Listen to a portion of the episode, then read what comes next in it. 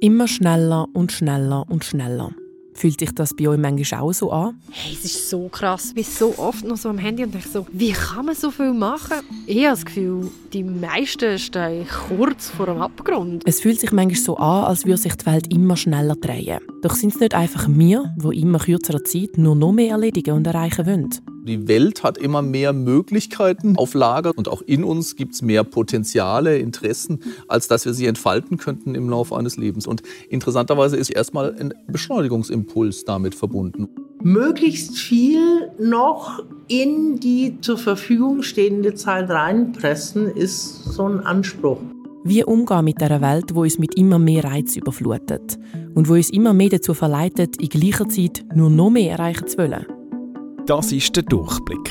Der Wissenspodcast vom Blick. Wir suchen Antworten auf die Fragen an die Wissenschaft, die euch unter den Nägeln brennen.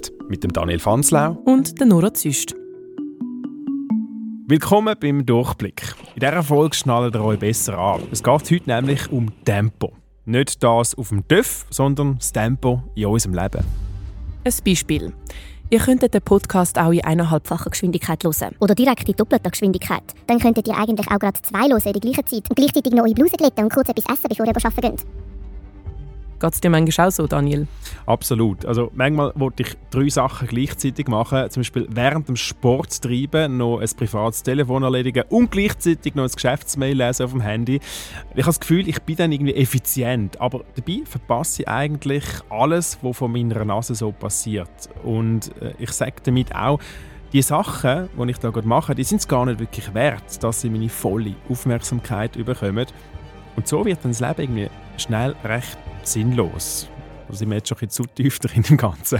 Den Sinn vom Leben besprechen wir jetzt noch nicht gerade in die ersten Minuten von dieser Folge, aber ich würde sagen, damit sind wir schon mit dem Thema drin. Mhm. Mir geht es nämlich genau gleich. Ich will auch immer alles möglichst schnell erledigen. Ich bin zum Beispiel noch Studentin und ich höre die Vorlesungen, die es auch als Podcast gibt, in zweifacher Geschwindigkeit. Und komischerweise gewöhnt man sich eben recht schnell ans Tempo. Ja, und genau um das geht es bei uns heute. Um Geschwindigkeit. Also darum, in welcher Zeit wir eigentlich wie viel arbeiten wollen. Im Podcast vorkommen werden dazu unter anderem ein Historiker, eine Psychologin und ein Soziologe. Von ihnen hören wir dann auch, wieso denn immer alles immer schneller wird und vor allem, was das mit uns macht. Als erstes lernen wir aber jemanden kennen, der immer schneller gelebt hat bis sie dann gezwungen war, zum komplett zu bremsen. Ich bin Lisa Christ, ich bin 32, selbstständig als Autorin, Kabarettistin, Satirikerin, mache Spoken Word. Ich treffe Lisa Christ in einem Café in Zürich. Vor dem Interview haben wir noch ein kurzes Vorgespräch. Gehabt. Lisa isst dazu noch etwas, weil sie später noch Sport machen geht. Früher hat sie für Sport fast keine Zeit gehabt. Ich hatte einfach sehr viele Auftritte. Gehabt. Ich habe Podcasts gemacht, Workshops gegeben, Social Media habe ich auch noch gemacht und habe so viele verschiedene einzelne Sachen, für kürzere Auftritte oder Firmenauftritte oder Auftragstexte geschrieben. Rückblickend gesehen, sei das alles aber eindeutig zu viel gewesen. Ja, das habe ich leider nicht gemerkt. Bis es nicht gegangen ist. Ja. Ein Bereich, wo sie die Beschleunigung gemerkt hat, war auf Social Media. Also ich bin sehr ein impulsiver Mensch und wenn ich irgendwie einen Impuls habe, um etwas zu machen, dann mache ich es immer gerade und ich überlege dann auch nicht so viel. Und das habe ich über Social Media natürlich mega können machen. Oder irgendwie so, ah, das regt mich jetzt auf oder ah, das wollte ich jetzt sagen, ohne dass sich nur einmal zu überlegen, ist jetzt das wirklich gescheit, um das jetzt zu posten oder nicht. Mhm. Immer müssen vorderst sein oder irgendwie schneller sein als alles andere. Schnell, immer, immer gerade, immer gerade, gerade, gerade. Ja. Alles gerade schon machen, so fast so, schon so ein bisschen sich verhaspeln. Aber auch von den Medien selber sind nämlich kurzfristige Anfragen reingekommen. Es muss halt alles immer schnell gehen, auch im Journalismus. Das kannst du nur zu gut, oder Daniel? Du bist ja hauptsächlich Radiomoderator und mhm. dort merkst du wahrscheinlich die Schnelllebigkeit besonders stark, nicht? Ja, sehr. Also das Thema, das man im Radio heute behandelt, das ist äh, morgen schon wieder nicht mehr relevant, sehr häufig. Da bist du manchmal wirklich wie einfach am Fließband, am Inhalt produzieren, wo mhm. eben sehr kurzlebig sind. Aber auch sonst im Leben hat man ja so ein das Gefühl, dass alles immer schneller muss gehen. Und ich wollte darum von einem Historiker wissen, ob dann die gefühlte Beschleunigung ein neues Phänomen ist. Mein Name ist Patrick Kuri, ich bin Titularprofessor an der Uni Luzern, Schwerpunkt Neuere Allgemeine und Schweizer Geschichte. Der Patrick Kuri hat ein Buch geschrieben mit dem Titel Wie sind wir auf den Stress gekommen? Eine Wissensgeschichte vom Stress zum Burnout. Der Hartmut Rosa, der bekannte Beschleunigungstheoretiker, er sieht eigentlich zwei Phase von einer großen Beschleunigung. Das ist zwischen 1880 und dem Ersten Weltkrieg als erste Phase. Das ist im Zusammenhang mit Demokratisierungsprozess, mit neuen Medien, neuen Technologien, die aufgekommen sind und viele andere mehr, wo, wo, wo die Menschen nervöser gemacht hat. Man spricht auch vom Zeitalter von der Nervosität. Die zweite Beschleunigungsphase ist ab den 1970er Jahren entstanden. Und zwar beim Übergang zu einem Kapitalismus, der nicht mehr stark auf Industriearbeit basiert. In dieser Phase befinden wir uns immer noch. Ein grosser Treiber von dieser zweiten Beschleunigungsphase sind neue Technologien. Es ist wirklich jetzt auch eine soziale Realität. Was leicht zu erklären ist durch technologischen Wandel, durch wo jetzt Zeit und Raum teilweise, also ja, insbesondere der Raum durch, durch die neuen Technologien vernichtet haben, dass man jetzt Informationen hat in einem Tempo, wo natürlich vor 100 Jahren undenkbar war, obwohl die damaligen Menschen auch das Gefühl hatten, sie werden mit, mit Informationen geflutet. Aus soziologischer Sicht hat Hartmut Rosa den Diskurs über die Beschleunigung entscheidend mitprägt. Er beschäftigt sich in seiner Forschung intensiv mit Beschleunigung in der Gesellschaft und auch mit Zeitnot. Leider hat er aber keine Zeit für das Interview gehabt. Ah, wie ironisch, das passt ja gerade. Ja, aber er hat sich in der Sternstunde Philosophie von SRF dazu geäußert je reicher eine Gesellschaft oder sogar ein, ein, eine Schicht in der Gesellschaft an Gütern wird, also je mehr der Wohlstand äh, steigt, umso mehr scheint der Zeitwohlstand zu sinken oder scheint Zeitnot zuzunehmen. Äh, Stefan Linder, ein schwedischer Ökonom, hatte schon in den 70er Jahren ziemlich gut äh, eigentlich dargelegt. Und da kann man zunächst mal sagen, das liegt irgendwie daran, weil Güterwohlstand bedeutet, dass wir mehr produzieren, mehr konsumieren, mehr verteilen und sind nicht nur Dinge, sondern auch zum Beispiel viel mehr Kontakte haben und viel mehr Möglichkeiten haben. Und das heißt, dass wir für jedes Einzelding dann weniger Zeit haben. Aber es ist irgendwie komisch, weil man würde ja denken, dass früher alles noch länger gegangen ist. Abwaschen, weil du keinen Geschirrspüler hast, waschen, weil du keine Waschmaschine hast oder wischen, weil kein Staubsauger rum ist. Ja, theoretisch schon, aber praktisch eben nicht, sagt Hartmut Rosa. Wenn wir also gleich viel täten, wie wir, äh, sagen wir mal, vor 100 Jahren oder vor 200 Jahren getan haben, dann hätten wir Zeitwohlstand. Hm? Was bedeutet, wenn ich verstehen will, wieso wir trotzdem Zeitnot haben, sogar zunehmende Zeitnot, dann kann ich das nur so erklären, dass die Menge der Dinge, die wir erledigen, schneller gestiegen ist oder in höherem Maße gestiegen ist äh, als die Geschwindigkeitszunahme. Also wenn ich eine E-Mail doppelt so schnell wie einen Brief schreibe, aber fünfmal mehr E-Mails schreibe, als ich früher Briefe geschrieben habe, dann nimmt meine Nettozeit ab. Jetzt haben wir schon ein paar Leute kennengelernt. Lisa Christ, die früher sehr schnell gelebt hat. Der Historiker Patrick Curie, der die Beschleunigungsentwicklung erforscht. Und der Hartmut Rosa, der in der Sternsten Philosophie vom SRF über die Zeitnot von unserer Gesellschaft geredet hat. Genau, und jetzt lernen wir noch jemanden kennen, der eben genau die Zeitnot in unserer Gesellschaft zu einem Geschäftsmodell gemacht hat. Dafür gehe ich auf Wallisellen. Ich lüte bei einem Einfamilienhaus und Martin Stahel macht mir auf. Er begrüßt mich in einer Wohnung von einer Kundin und dort sind wir dann auch an ihren Esstisch geguckt. Mein Name ist Martin Stahel und ich habe vor 22 Jahren habe ich die Firma gegründet mit einem Kollegen zusammen. Die Firma Zeitdruck GmbH hat zuerst einfach Arbeiten für ältere Leute gemacht, rund ums Haus oder die Wohnung oder den Garten, bis sie gemerkt haben, dass immer mehr Leute so einen Allrounder brauchen, weil sie eben im Freizeitstress sind. Sie arbeiten so viel, aber wollen auch viel erleben nebenbei. Ich glaube, das ist so ein, ein Trend heute. Man will reisen, äh, man will die Welt sehen, man geht ins Wellness, oder? Also das sind alles die Sachen. Was ist denn mit dem Martin Stahel selber? Also will er manchmal nicht auch gerne etwas abgeben, um mehr Freizeit zu haben für sich? Ja, offenbar eben nicht, weil der sieht das Ganze eher kritisch. Das Modell, das wir haben, ist eigentlich dekadent. Also, wir profitieren eigentlich von der Dekadenz von der heutigen Gesellschaft ein bisschen. Ich kann mir das eigentlich auch nicht so ganz vorstellen, dass ich jetzt so würde leben würde.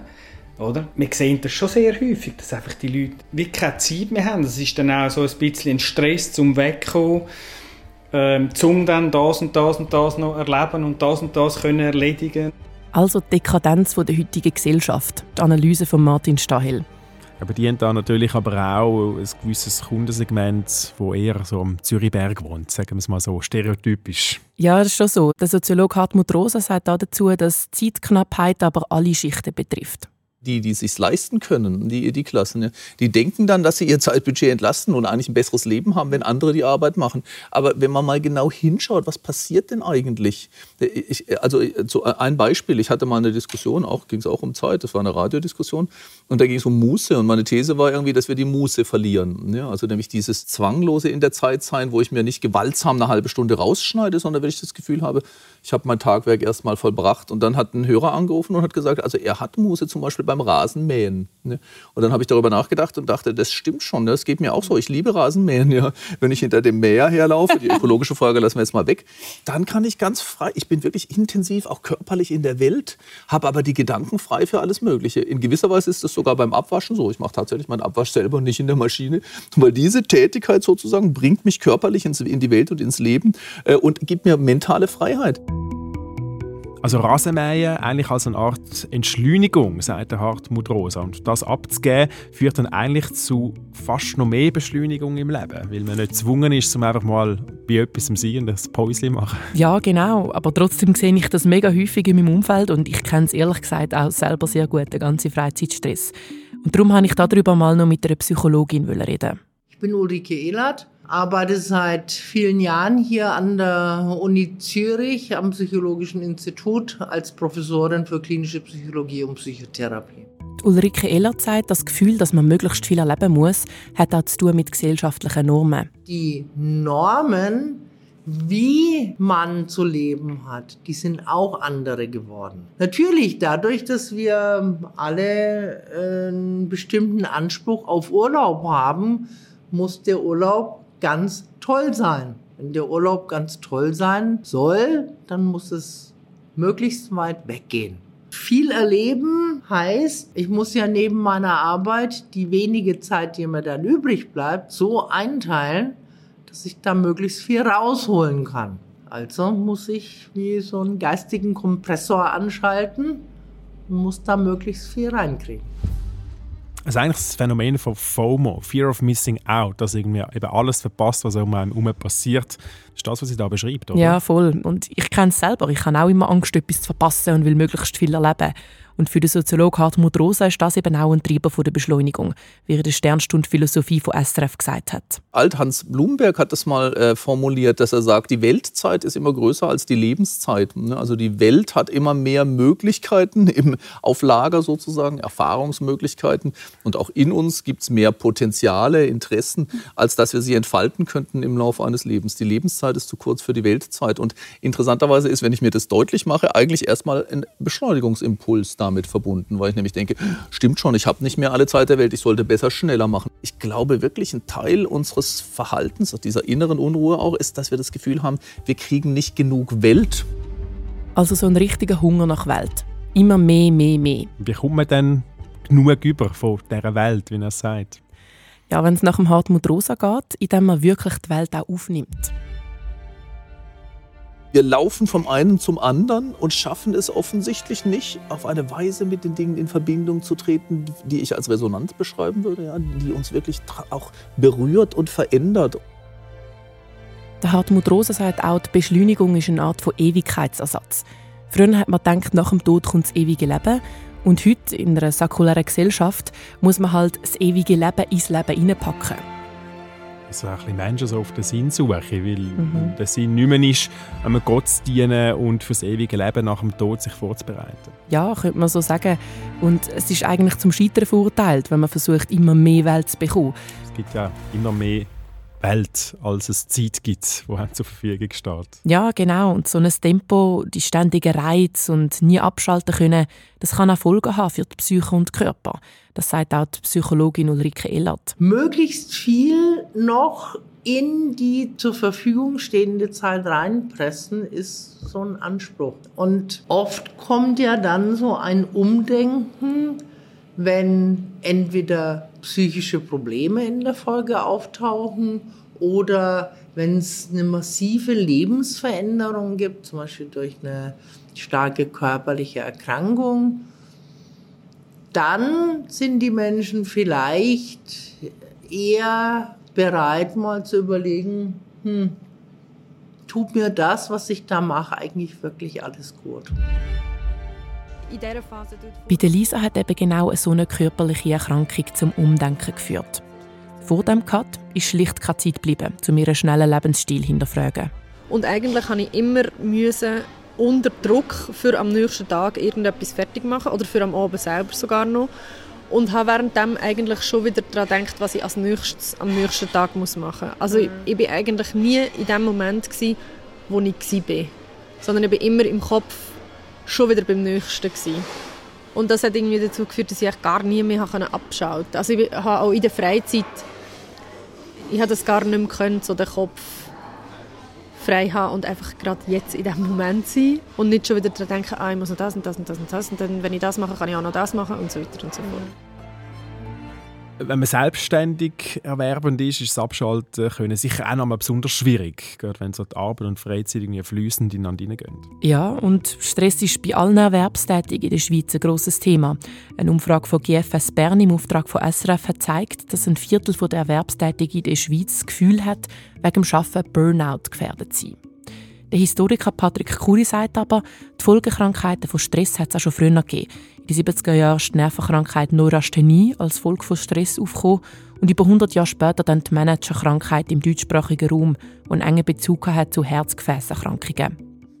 Das Zeitalter vom Stress hat sehr stark jetzt äh, Stressfolgeerkrankungen, insbesondere Burnout hervorgebracht. Da dahinter sind aber auch jeweils unterschiedliche Körperkonzepte. Das Zeitalter von von der Nervosität und, und auch teilweise das Zeitalter von der Managerkrankheit. Da ist man noch von einer sehr statischen Körpervorstellung ausgegangen. Körper eigentlich als Maschine, die irgendwann einmal überlastet ist und, und heute haben wir, ein statisches Körpermodell, wo man auch davon ausgeht, dass man durch körpereigene Gegenkräfte und, und äh, Gegenwirken und Einstellungen mit das äh, auch stärker ausbalancieren kann. Und anscheinend hat man schon früh vor den Folgen der neuen Technologie gewarnt. Es gibt interessante hm, Rotgeber auch für die 50er und 60er Jahre, also im Zeitalter von der Managerkrankheit, wo damals davor gewarnt haben, vom Mordinstrument Telefon, hm, dass das zeitfressend ist. Das Mordinstrument Telefon, wie er sagt, ist es halt manchmal eben schon. Ja, sag's nicht. Es ist Fluch und Segen zugleich. Und schlussendlich geht es nicht nur um die sozialen Medien oder neue Technologien, sondern dass wir so viel Reiz haben, die auf einem einprasseln. Man ist eben nicht nur auf Social Media, sondern eben auch noch im Zug mit Hintergrundgeräusch oder schaut noch einen Film gleichzeitig. Bei Lisa Christ ist das alles irgendwann gar nicht möglich gewesen. Sie hat nämlich lange Covid und ist darum praktisch monatelang im Bett gelegen. So in der schlimmen Phase der Krankheit, wo ich wirklich gar nichts mehr machen konnte und eigentlich nur noch in einem dunklen Raum liegen, ohne Licht und ohne Geräusch. In diesen Phasen äh, habe ich wirklich so gedacht, fuck, mein Leben zieht jetzt an mir vorbei. So, meine Lebenszeit geht vorbei und ich kann nichts machen, um sie auszufüllen. Die Krankheit sei schleichend gekommen. Nach den ersten paar Crash, also eine Art körperliche Zusammenbrüche, hat sie amix nach ein paar Tagen wieder geschafft. Zuerst hat man nämlich gar nicht gewusst, dass es Long-Covid ist. An einem Crash, genau vor einem Jahr, kann sie sich noch besonders gut erinnern. Es war kurz vor einem Auftritt. Gewesen. Ich habe nicht mal gecheckt, warum nicht, aber ich habe einfach gemerkt, es geht, ich kann unmöglich auf diese Bühne jetzt. Und habe dann direkt vor dem Gig echt dort absagen und gesagt, dass ich heimgehe. Was ja auch etwas ist, was ich nie würde, also was ich nie würde machen. Mhm. Und ähm, sie haben das zum Glück verstanden. Und dann bin ich aus dieser Tür raus und kaum ist die Tür hinter mir ins Schloss gehalten, bin ich so zusammengebrochen. Also ich bin wirklich zusammengebrochen, bin so am Boden gefallen und habe gerannt. Und ähm, dann bin ich irgendwie von dem Ort, wo ich dann war, am Bahnhof und in Zug. Ich habe das noch nie erlebt. Mein Körper ist so, ich bin hingehockt und mein Körper ist innerhalb von einer Sekunde, als ich abgehockt bin und nicht mehr bewegt habe, eingeschlafen. Und ich hatte das Gefühl, gehabt, es könnte sein, dass wenn ich jetzt mit meinem Hirn den Impuls gebe, um mich zu bewegen, dass er sich nicht bewegt. Wie ist es dann weitergegangen? Wie lange war Lisa noch krank? Gewesen? Ja, zuerst hat sie es wieder versucht im November und im Dezember hat sie sogar noch bei einer Fernsehproduktion mitgemacht, bis es dann wirklich gar nicht gegangen ist und sie dort hat müssen aussteigen. Dann ist sie zwei Monate, also den ganzen Januar und Februar, nur noch im Bett gelegen. Es hat erst angefangen besser zu werden, als ich, als ich losgelassen habe. Mhm. Also man, es ist so, in dieser Situation, wo ich immer noch, ich habe immer noch irgendwie mehr festgehabt daran, dass ich gleich wieder auftreten kann oder, oder dass irgendwann wieder... Und erst, als ich alle Auftritte abgesagt hatte, alle, bis auf weiteres alle und, und alle Engagements und einfach komplett gesagt habe, ich habe jetzt einfach nichts und zwar bis am Horizont nichts mehr. Erst, wo sie wirklich alles losgelassen hat, ist Schritt für Schritt Erholung gekommen. Lisa Christ sagt auch, weil sie halt vorher nie so richtig eine Erholungsphase hatte, über so lange Zeit, hat sich das Virus also richtig einnisten Besser wurde ist es nur ganz langsam, Woche für Woche.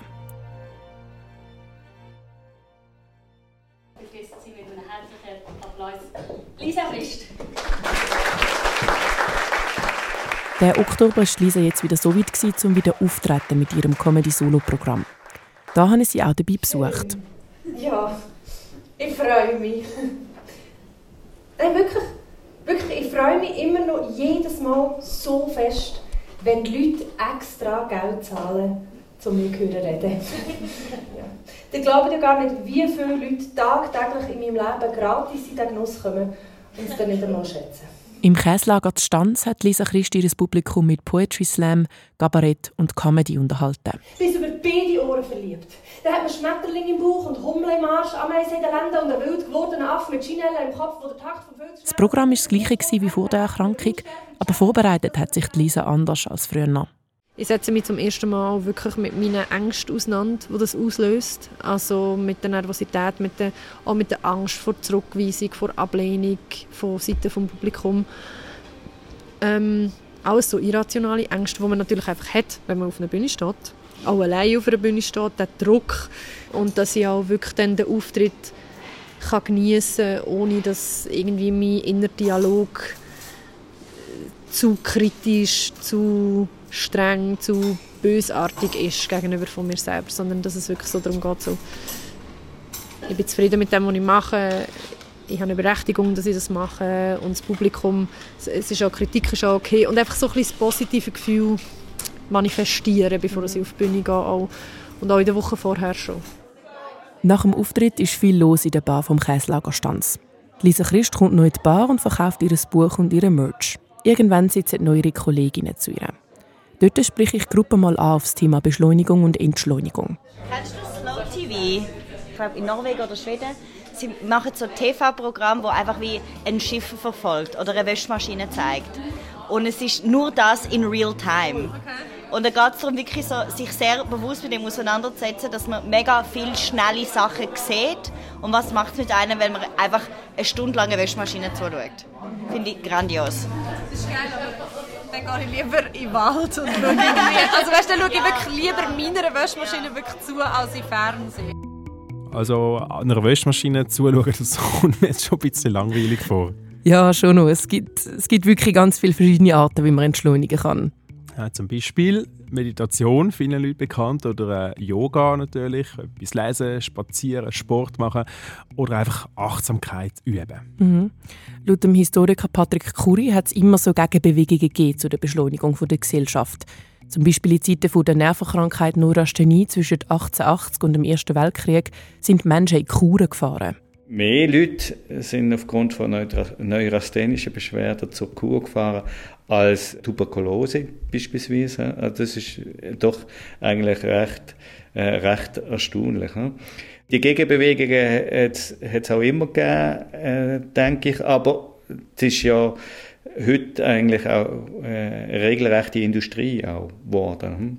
Also und und und äh, man kann dem ja auch zwiespältig gegenüberstehen. Das, das, wieso der ganze Wellnesskult? Äh, was kann man ja auch sagen? Der wirkt eigentlich systemstabilisierend, indem man eigentlich wieder fit gemacht wird, dass man, dass man die Belastungen auch, auch, auch aushalten kann. Für Patrick Kuri ist die ganze Achtsamkeitsbewegung also auch ein Ausdruck von einer Leistungsgesellschaft. Ja, also vor allem, wenn man es halt macht, um nachher einfach wieder leistungsfähiger zu sein. Und auch der Soziologe Hartmut Rosa steht der Achtsamkeitsbewegung kritisch gegenüber. Es sei individualistisch. Meine Wahrnehmung ist, dass wir immer äh, äh, beim Subjekt anfangen. Ich muss etwas tun, ich muss wahrnehmen, ich muss spüren.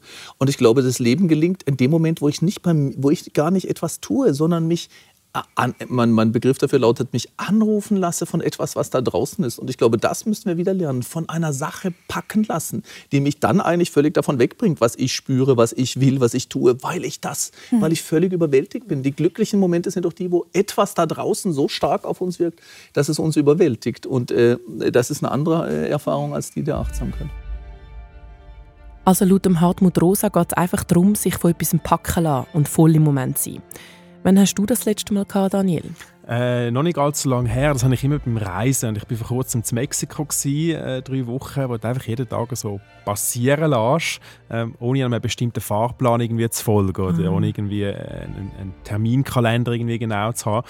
Mhm. Und vor allem mit sehr viel weniger Handyempfang, weil das ja. Roaming so teuer ist, wenn du aus der Schweiz reist. Das ist sicher ein großer Faktor. Das hilft mir auch, so ein Digital Detox. Mhm. Einfach mal das Mordinstrument Telefon weglassen. Bei der Lisa Christ hat Meditation besonders geholfen, um einfach mal voll im Moment zu sein und alles rundherum können vorbeiziehen lassen. Die Meditation lehrt uns, dass man anhalten kann und bei sich sein oder beim Atem sein oder beim Körper sein und das alles sein. Einfach sein. Man muss nicht immer interagieren mit allem. Man kann es vorbeiziehen, man kann die Gedanken kommen und gehen und man muss sie nicht jagen. Oder man muss auch nicht jeden Gedanken nehmen und sich damit auseinandersetzen. Und das ist etwas, wo ich immer noch am Lehren bin und am Kultivieren bin, wo ich aber vorher wirklich einfach vielleicht das letzte Mal als Kind gemacht habe. Das ist ja schon ein bisschen bekannt, dass Meditation äh, mega gut ist für das, aber das dann durchziehen ist ja gleich etwas anderes. Ja, das stimmt, das sagt auch Psychologin Ulrike Ehlert. Es sei eine super Strategie zum Lernen loslassen, sich entspannen und Kraft tanken, aber es sei auch eine Herausforderung. Darum empfiehlt Ulrike Ehlert, ob ich jetzt am See spazieren gehe, ob ich in die Berge wandern gehe, ob ich meditiere, das Entscheidende ist nicht, was es genau ist, sondern was zu mir am besten passt. Das ist das Entscheidende. Und das Zweite, was ich denke, was ganz wichtig ist, ist wirklich dieses genau hinschauen und überlegen, was möchte ich wirklich und warum will ich's. Um sein Leben so grundsätzlich hinterfragen, hat bei der Lisa der Cut, wo sie hatte, geholfen. Ihr Tagesablauf sieht jetzt zum Beispiel ganz anders aus. Als ich angefangen habe, wieder Sachen zu machen, habe ich als erstes angefangen, Sachen zu machen für mich. Und die mir gut tun. Auch zum gesund werden. Und darum habe ich mich zwangsläufig fragen, was trägt dazu bei, dass ich gesund bin. Mhm. Und Surprise, es war nichts davon meine Arbeit. Gewesen. Sondern es trägt dazu bei, dass ich gesund werde, wenn ich regelmäßig frische Luft habe wenn ich Leute treffe, die ich gerne habe und die mir wichtig sind und die mich supporten und umgekehrt. Wenn ich regelmäßig meinen Körper bewege, äh, wenn ich gesund esse, wenn ich eine gewisse Routine habe und wenn ich meine eigenen Bedürfnisse ernst nehme. Sondern es waren alles Sachen, die ich vorher nicht oder nicht gemacht habe. Also so ein bisschen back to the basics. Ja, und Lisa könnte sich auch gar nicht vorstellen, so zu leben wie vorher. Aber mittlerweile, ich muss sagen, ich denke jetzt eher sehr oft so, hey, es ist so krass, wie viel, was sich die Leute geben. Also ich bin immer noch so, nach dieser Erfahrung bin ich wirklich, ich bin so oft noch so am Handy und denke so, wie kann man so viel machen? Und ich meine, ich glaube, vor zwei Jahren bin ich noch genau gleich gewesen. Ich habe das Gefühl, die meisten stehen kurz vor dem Abgrund. Aber vielleicht ist das einfach mein Eindruck, weil, weil ich halt wirklich obviously vor dem Abgrund gestanden bin und es hat den Virus gebraucht und dann hat es mich gespickt. Aber ja, ich meine, ich habe die Erfahrung jetzt gemacht und, und irgendwie habe ich das können annehmen, Gott sei Dank, auch mit, eben mit Hilfe, mit der Unterstützung von, von meinem Umfeld. Und ich muss sagen, es ist auf eine Art das, was ich jetzt dafür habe, hat mein Leben bereichert. Schlussendlich ist es, glaube ich, immer gut, wenn man sich hier und da fragt, macht mich das Leben, das ich führe, eigentlich glücklich? Und das ist wiederum auch wieder eine sehr privilegierte Diskussion. Das heißt, dass wir als Gesellschaft einen Wohlstand erreicht haben, wo wir uns über so Sachen Gedanken machen können. Absolut. Und trotzdem ist das unsere Realität. Und da hat es der Hartmut Rosa schon sehr passend formuliert. Es wird immer mehr Welt geben als Zeit, die man zur Verfügung hat, um diese Welt zu erleben und erfahren. Der Hunger nach mehr Welt, der wird ja nicht befriedigt durch einfach alles noch schneller machen und noch mehr reinpacken, sondern manchmal muss man einfach auch runterfahren, um überhaupt die Welt und das Leben erfahren Genau. Oder wie Lisa Christ und ihre Kolleginnen gesagt haben, einfach mal JOMO praktizieren anstatt FOMO. Was ist jetzt JOMO? Für was ist das die Abkürzung? Das ist the Joy of Missing Out Aha. anstatt the Fear of Missing Out. Okay, das klingt definitiv spannend und vermutlich auch gesünder und entspannter als FOMO, Fear of Missing Out. Ja, definitiv. Passend zum Thema, wie man runterfahren und sich besser spüren kann, geht es in der nächsten Folge weiter. Es geht nämlich um Meditation. Wie kann man Meditation erforschen? Was gibt es da für Methoden? Was sind die Vorteile und aber auch die Grenzen und vielleicht auch Missverständnisse betreffend Meditation? Wir reden hier mit Wissenschaftlern und mit einem buddhistischen Gelehrten. Es geht also weiter mit Entschleunigung. Tschüss für heute, sagen wir mal Daniel Fanslau und Nora Züst.